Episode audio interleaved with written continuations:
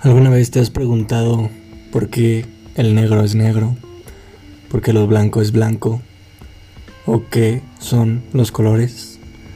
Pues bueno, si lo quieres saber te invito a que te quedes a este episodio y lo descubras. Bienvenido.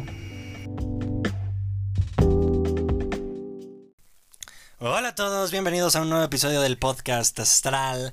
El día de hoy en esta edición cuarentenesca otra vez, que cabe recalcar que es la segunda vez que estamos grabando esto porque pues, el internet nos hizo el grandísimo favor de desconectarnos. Eh, pero bueno, el día de hoy vamos a hablar de este tema tan fascinante, bueno, al menos a mí así me parece. Y el día de hoy para hablar de esto tengo a una hermosísima invitada. Es la primera invitada mujer y pues se llama Naomi. ¿Cómo estás, Naomi? Estoy bien, gracias. ¿Cómo estás tú? Qué bueno, me da, me da mucho gusto que estés bien. También estoy bien. Un poquito asqueado por mi internet, pero todo bien. Em, y pues bueno, vamos a empezar, si, si te parece, a hablar justamente de esto. Y pues empiezanos por contar eh, qué es lo que haces tú, a qué te dedicas y después defínenos qué es el color.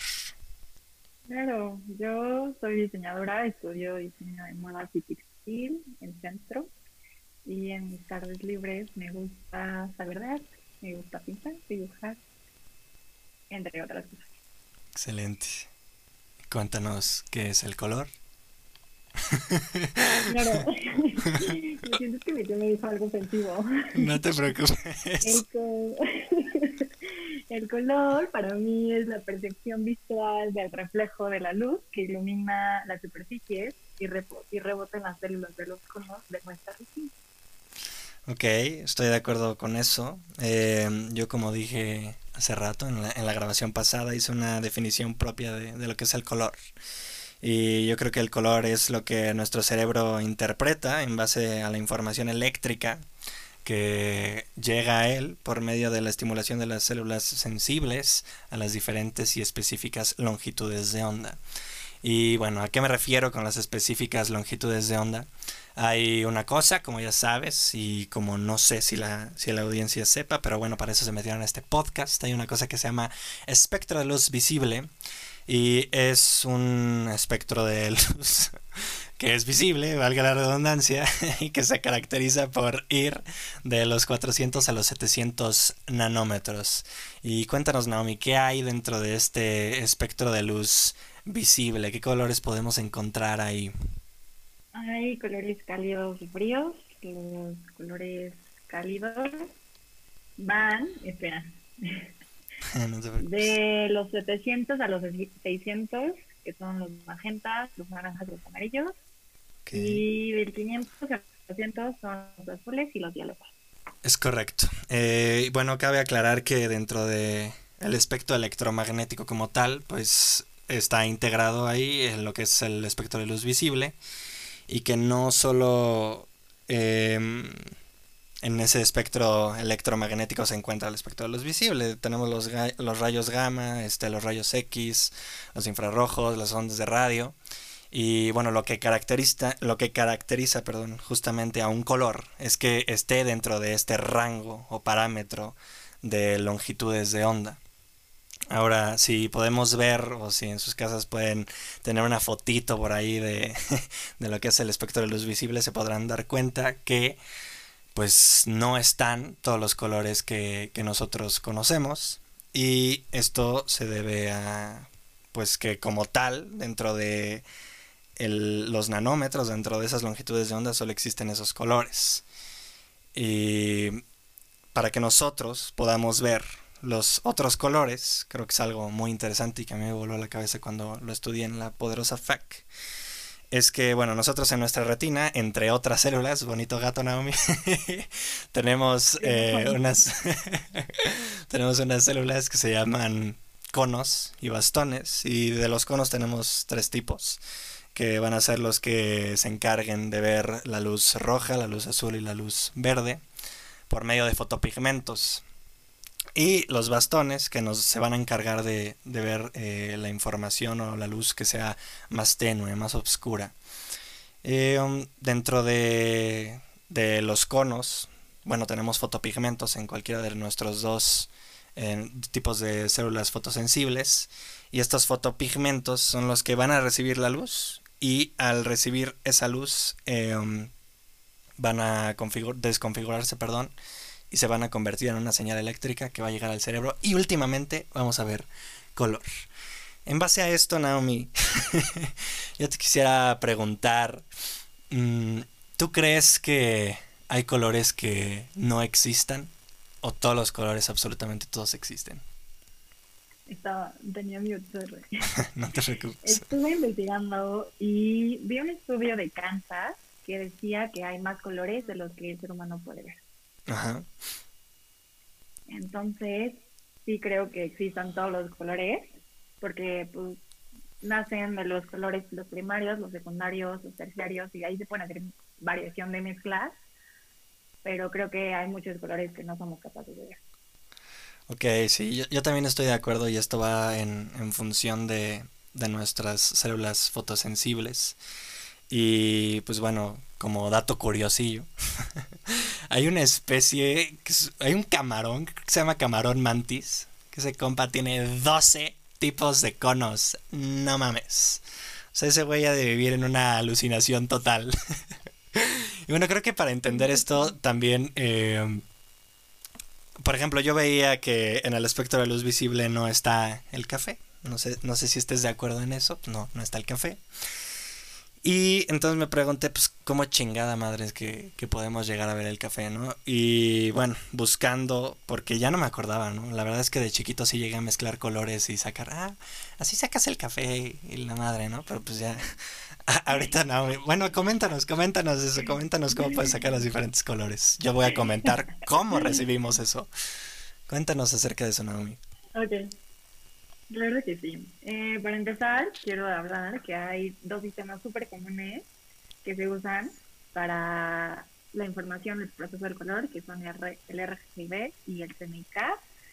El que se usa para cosas digitales es el RGB, que es rojo, verde y azul. Y el que yo me voy a enfocar es el CMYK, que es el más común que se usa en todas las impresiones y somos día a día. Entonces, existen unos colores primarios que son el cian, el magenta y el amarillo. Y existen los complementarios que son el verde, el violeta y el naranja. Y la mezcla de estos colores hace el café. Ok, excelente. Y bueno, ¿cómo podemos llegar a ver ese color?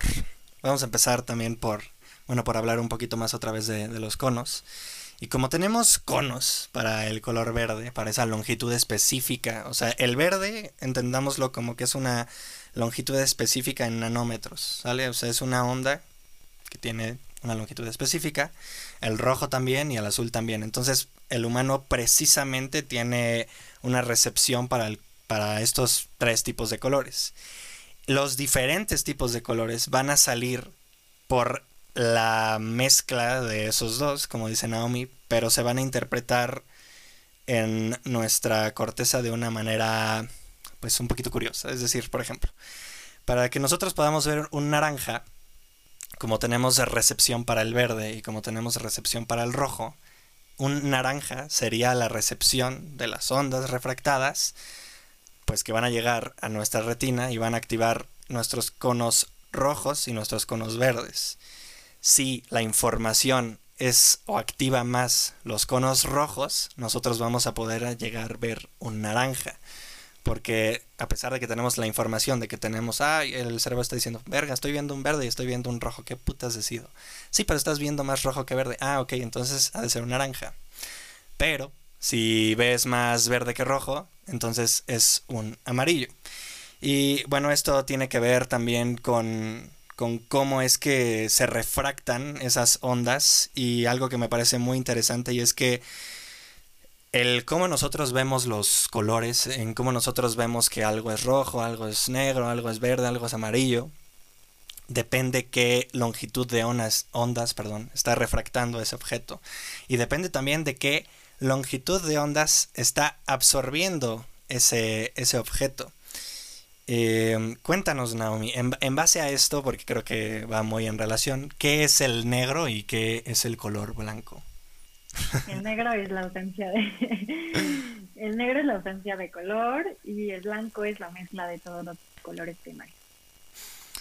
¿Crees eso? ¿Tú, ¿Tú crees que, mira, yo también estoy de acuerdo por en una parte en que el negro se tome como la ausencia del color, si tomamos por ejemplo la definición que yo hice, porque no está refractando ninguna onda, es decir, los objetos negros, lo que tú ves como un objeto negro no es otra cosa que un objeto que está absorbiendo la totalidad de las longitudes de onda que le están llegando, no está rebotando ninguna pinche onda, no te está llegando ninguna información a tu retina y entonces no, pues ahí no hay nada, chingue su madre es negro. Pero si le encontramos un sentido filosófico por acá un poco más raro, em, yo podría decir dentro de todo que un negro es más color que otros colores, ¿sabes? Porque un negro, un objeto negro como tal, si, si lo tomamos por esa, esa premisa, está absorbiendo todos los colores. Entonces, por ese lado sí sería como... Ajá. O sea, yo creo que depende, porque por ejemplo, en el sistema que hablo de CMYK, que son colores pigmentados, la mezcla de esos colores hace que se hagan negros. Okay. Entonces, tienes razón, o sea, como por esa parte tienes razón, incluso cuando mandas a imprimir algo, se acaba todas las se acaban las tintas de colores, tipo imprimes un libro y la tinta negra gasta más este, colores, porque usa todos. Exactamente. entonces lo que dices tiene razón, pero también si lo vemos de la otra parte, pues es la ausencia de color. Sí, creo que son, son válidas las dos perspectivas. Y bueno, si nos vamos al blanco, es o el blanco se da, tu retina lo interpreta, porque el blanco, los objetos que son blancos, refractan todas las putas ondas, todas, absolutamente todas las ondas. Y entonces excitan todos tus pinches bastones y dicen, no mames, ¿qué está pasando aquí? Es un festival de colores. y que termina por hacer tu cerebro, dice, güey, a la verga, esto es blanco. entonces, pues eso me gusta mucho. Esa parte, no, no sé qué tú, qué tú opines de, de esta perspectiva como bien eh, no rara, pues muy, muy científica que, tenemos de, de, ver los colores. Em, yo qué opino, me gusta la manera en la que lo estás explicando y analizando de un punto científico, como siempre, porque creo que estás dando a entender el punto de vista de cómo funciona en el cerebro y lo estás dejando más claro. Me gusta. ok. Eh, volvamos, bueno, volviendo a, algo que dejé por ahí inconcluso que, que decía de, del café. Eh, creo que, bueno, no creo. El café es un color que inventa nuestro cerebro conforme a esto que estábamos hablando. Porque como tenemos eh, conos solo para azul, rojo y verde, y un café es... A ver, ayúdame. ¿Qué, es un café? ¿Una mezcla de quién? El café... Creo que es una mezcla de rojo y... Y morado. De rojo, amarillo y azul. Ok, es una mezcla de rojo, amarillo y azul. Entonces a, nuestros conos se estarían activando pues por el rojo y por el azul. Y bueno, pero creo que dentro de la saturación, bueno, no creo, lo, lo leí en algún lado, como nuestra saturación o la información que vamos a recibir de el cono azul y el cono rojo va a ser la misma, o sea, no va, no va a ser, por ejemplo, con, como el amarillo o como el rojo, digo, el naranja que explicábamos hace rato, que teníamos como mayor eh, preferencia o estimulación hacia un bastón que el otro, sino que va a ser exactamente la misma, el cerebro no va a saber qué chingados hacer, va a decir, pues puta madre, o sea, me estás diciendo que estoy viendo los dos colores al mismo tiempo, ¿y qué hace el cerebro? pues se inventa un color. Y pues eso me gusta mucho porque mucho tiempo yo estuve pensando o me hacía la pregunta como de, verga, güey, podemos llegar a, pensar o imaginar algún color que no exista y, lo hacemos, ¿no? Sin saberlo. Pero pues creo que es una, una pregunta muy, muy astral y, pues nada, me gusta esa percepción de las cosas. Ahora, Naomi, eh, háblanos un poquito de creo que tú tienes eh, un poquito más abierta esta perspectiva que yo de como la psicología, el efecto psicológico que tiene el color, cómo es que se pueden usar los diferentes colores eh, para expresar ciertas cosas, porque pues creo que, que al ser un artista, eh, tú sabes como mucho más de eso. Explícanos qué onda con eso. Claro, hay una cosa que se llama armonías de color y familias de color. Entonces esto funciona a través de la composición de colores cálidos y fríos y básicamente eh, quiero hablar de los colores complementarios que sirven de las armonías que usan técnicamente en todos los lugares para formar una armonía.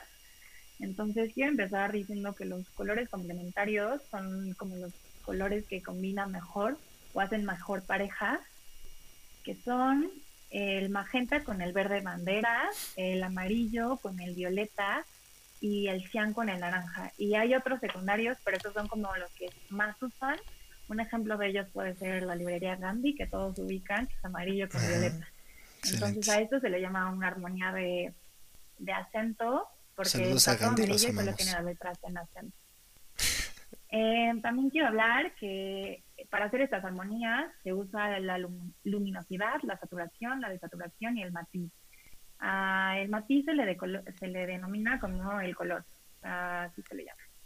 La desaturación habla de cuando hay una mezcla de negro, gris o café, que son los colores neutros, en la mezcla de algún color. La luminosidad es cuánto blanco o negro hay y dependiendo en esto, vamos a hacer unas armonías que ayuden a entender más. Uno a lo que quiero llegar es que, por ejemplo, en, el siglo XX, a principios en Francia existió un movimiento que se llamó Fauvismo. eh, este movimiento hablaba precisamente del color, o sea, este movimiento lo que se refería más era el color, ante, anteponía el color sobre la estructura, la composición y el dibujo, lo primordial de color, uno de los más grandes artistas fue Matisse, que es un gran exponente, porque en todas las obras podemos ver cómo usa el color y a través de él expresa más que con todos sus dibujos. También uno de los exponentes que considero que sabe manejar el color más que nadie es Van Gogh. Creo que con Van Gogh conoces el amarillo y el azul como por primera vez y siento que él en específico a mí me abrió los ojos de una manera increíble cuando vi sus pinturas mm, hace un par de años, como que no me emocioné tanto porque como que no comprendía estas teorías del color. Pero después de varias clases y verlas en vivo de nuevo, me di cuenta que a través del color surge este movimiento de luz que de verdad, o sea, yo creo que cuando veis sus pinturas y ojalá las puedan ver o las conozcan, vuelves a renacer y conoces este azul y el amarillo, me encantó. Em, también algo que quería mencionar mucho es que existe una compañía que se llama Pantone, que esta compañía se encarga de hacer eh, catálogos de color. ¿Son los que ponen el color del año? Sí, son ellos. Ah. este, justo esta compañía lo que hace es, es crear catálogos de colores, entonces es para que los diseñadores cualquier tipo de diseñador use el color específico que quiera ver, que se quiera ver impreso. Entonces, me parece fabuloso cómo surge esta compañía y la verdad es que es súper útil. Deben checarla. Qué pinche cabrón, ¿no? O sea, viendo ahorita como estas dos perspectivas, no me deja de impresionar lo que es el color, como a lo mejor podríamos eh, pensar después de obtener toda esta información, como pues la pared que estamos viendo, pues no tiene color, o sea, es un objeto que no tiene color, sino que refracta un color, ¿no? y imaginando. Ajá. Y, y como tú decías, cómo es que estos diferentes colores pueden llegar a, a, a, hacer cosas como las que tú decías, ¿no? O sea, verga, renací después de ver esta pintura, o me hizo sentir esto. Y creo que eso es algo muy, muy, muy poderoso de lo que es el color. Y creo que es... Eh, sería muy feo vivir si, si no pudiéramos ver los colores. Digo, ahí tenemos a nuestros pobres daltónicos, que un daltónico si se lo preguntan se causa o la patología está ligada a la ausencia de uno de los conos antes mencionados. Entonces si no tienes uno de esos conos, pues no puedes llegar a ver eh, los colores como la mayoría de, de la gente los ve, ¿no? Y bueno, un poquito más hablando de lo que estábamos diciendo de la psicología, cómo es que pues tenemos como diferentes tipos de condicionamientos hacia los diferentes tipos de color, ¿no? Como un azul eh, me puede hacer sentir frío, como un rojo me puede hablar de pasión o de calidez. Y creo que es algo infinitamente poderoso. Y me recuerda mucho, Naomi, algo que, que me estabas contando el otro día de una obraza que existe. Cuéntanos de, de, tu trabajo del amor y, y por qué usaste el rosa. Claro, hice un proyecto de conceptualización sobre el amor. Entonces, este, este proyecto llevaba mucha investigación detrás sobre qué eras capaz de hacer por el amor. Entonces creé esta pieza con, con gasas y con engrudo en casa de color rosa para hacer este esta especie como de pieza que iba de los brazos a la cabeza, que lo cubría por completo, que simulaba como, eh, te daba esa sensación de estar apretado, como si te dieran un abrazo, pero por dentro se sentía muy áspero y era muy incómodo y realmente no podías ver, porque mi proyecto se denominaba como eh, El amor ciego, la vida color de rosa.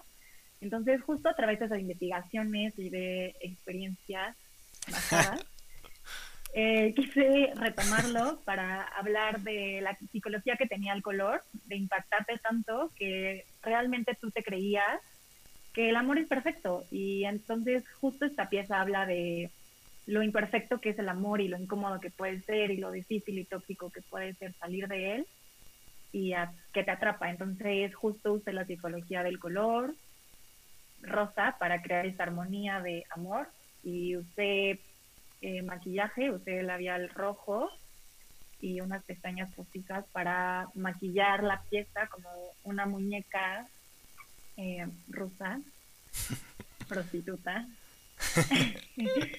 para dar a entender que pues no eras propiedad de alguien más, entonces justo toda esta armonía y esta composición me hizo, eh, me ayudó muchísimo el color, o sea, creo que si no hubiera usado el rosa en específico, la pieza no hubiera tenido un sentido por completo. Entonces hice muchas pruebas antes, de hecho, porque primero quería irme más como hacia lo que te causaba, entonces hice un amarillo porque leí y hablé hablando con la psicóloga, me comentó que el color amarillo todos pensaban que era felicidad, pero en general o en realidad habla sobre depresión. Entonces hice un experimento durante cuatro días Vi, usé, comí y traté cosas amarillas y quería saber qué me hace sentir. Entonces llegó un punto en el que neta sí me sentía triste y no sabía por qué, hasta que tuve otra vez la cita con la psicóloga y ya me explicó que mediante todo esto eh, sensorial, porque no solo lo fue como algo visible, sino algo que sentí, toqué todo el tiempo, llegué a percibir la sensación de la tristeza.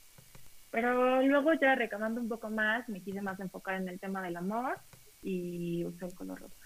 Me gusta mucho, me gusta muchísimo esta perspectiva que tienes y toda esta onda. Le recomendaría a la gente que te fuera a seguir a tus redes sociales y te invito a que la atasques aquí. ¿Nos puedes decir tu Instagram? Me escuché, te trabaste. Que si me puedes decir tu Instagram para que la gente te vaya a seguir. Claro, es Giselle 1 Excelente. Y bueno, hablando acerca de lo que estabas diciendo, pues nunca lo había visto así. Digo, ya habíamos hablado muchas veces de esta cosa y creo que nunca había visto, había tomado este punto de vista de que el color rosa te puede hablar como de perfección. O al menos creo que sí lo, lo percibo así. Creo que percibo al rosa como un color muy Mm, pues eso, sin, sin fallas. No sé, por ejemplo, a lo mejor a mí un café pues me representa algo sucio, algo... Eh, no sé, no, no es armónico para mí el café, ¿no? En cambio un rosa, un rosita bonito acá, chido. Como que justamente eso me dice, no hay problema, me calma. Y, qué cabrón, qué cabrón es, es eso de los colores. Me gusta mucho. Y pues me encanta. Eh, hablando un poquito más de esto, em, quisiera hablar acerca de que la, las personas, ¿por qué te ríes, no? Podemos tener diferentes percepciones de los colores. Ay, fíjate, eso está bien interesante. Porque es que ahorita Naomi, tuvimos un pequeño corto y Naomi me dijo que, que, que mi playera le daba asco porque es café, pero en realidad mi playera es como un verde verde pasto de pantano, así raro, ¿sabes? ¿Cómo? Un verde militar. Ajá, un verde militar ahí, raro. Y algo interesante. por dos cosas. ¿Qué? A ver, ¿qué?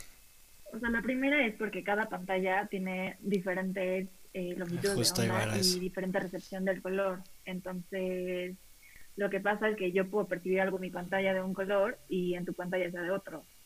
Entonces puede que sea No es cierto. Eso no es cierto, te voy a decir por qué. Em, no me hagas la cara de te voy a destruir, maldito. Eh, investigando acerca de esto, leí que, bueno, a lo mejor sí, a lo mejor tienes razón, a lo mejor eh, estaba mal atrasada esa información. Pero según... de colores. Ah, bueno, entonces puede ser cierto, pero algo interesante de lo que estábamos mencionando ahorita es que así como nosotros tenemos nuestros conos eh, para el verde, el rojo y el azul, las cámaras tienen sus receptores justamente para esos colores. Y las, los dispositivos que, que reciben eso tienen su cerebrito, que es un microprocesador. Entonces, cuando vemos, por ejemplo, en, en internet una foto o lo que sea, pues no estamos viendo directamente la, la refracción de la onda que ese objeto estaba teniendo, sino cómo lo captó la cámara. ¿Estás de acuerdo, Naomi, o no estás de acuerdo? Sí, estoy de acuerdo. Excelente. ¿De qué traías pleito hace rato que, me ibas a echar? Ah, porque me dijiste que no era cierto lo que te había dicho. y me enojé, te voy a decir como, ¿cómo no? Yo lo aprendí en centro.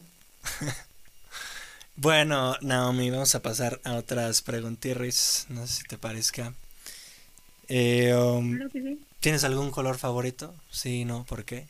Sí, mi color favorito es el magenta em, desaturado.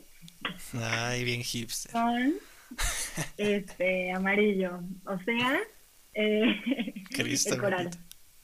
Ah, ok. Es un color muy bonito, a mí también me gusta mucho. Pues nada, este Naomi, ¿tienes algo más que quieras agregar a este podcast del color? Creo que tengo unos datos curiosos. Pero no voy a decir de la taza porque te enoja. ¿Tienes unos datos curiosos? Aviéntanoslos. Creo que sí. Ok. Este, estuve investigando para ver, entre muchos datos curiosos que encontré que le compartí a Alan, cuáles eran facts de verdad y cuáles no, para que no me inventara la madre. eh, uno de los que sí, uno de los que encontré que son 100% real, es que las mujeres, dependiendo a un gen que tienen, pueden percibir más gamas de rojo que los hombres. Y hice un pequeño experimento con mi papá y mi mamá hace rato para ver si funcionaba. Y les enseñé unas como pinturas que tengo que son de gamas de rojos, entonces va del rojo hasta, va teniendo rojo y le voy desaturando con diferentes mezclas hasta ver hasta dónde llego, hasta llegar literal a blanco. Y hice esto en la mañana y se lo enseñé a mis padres y mi papá dijo que había 16 tonalidades y yo había sacado...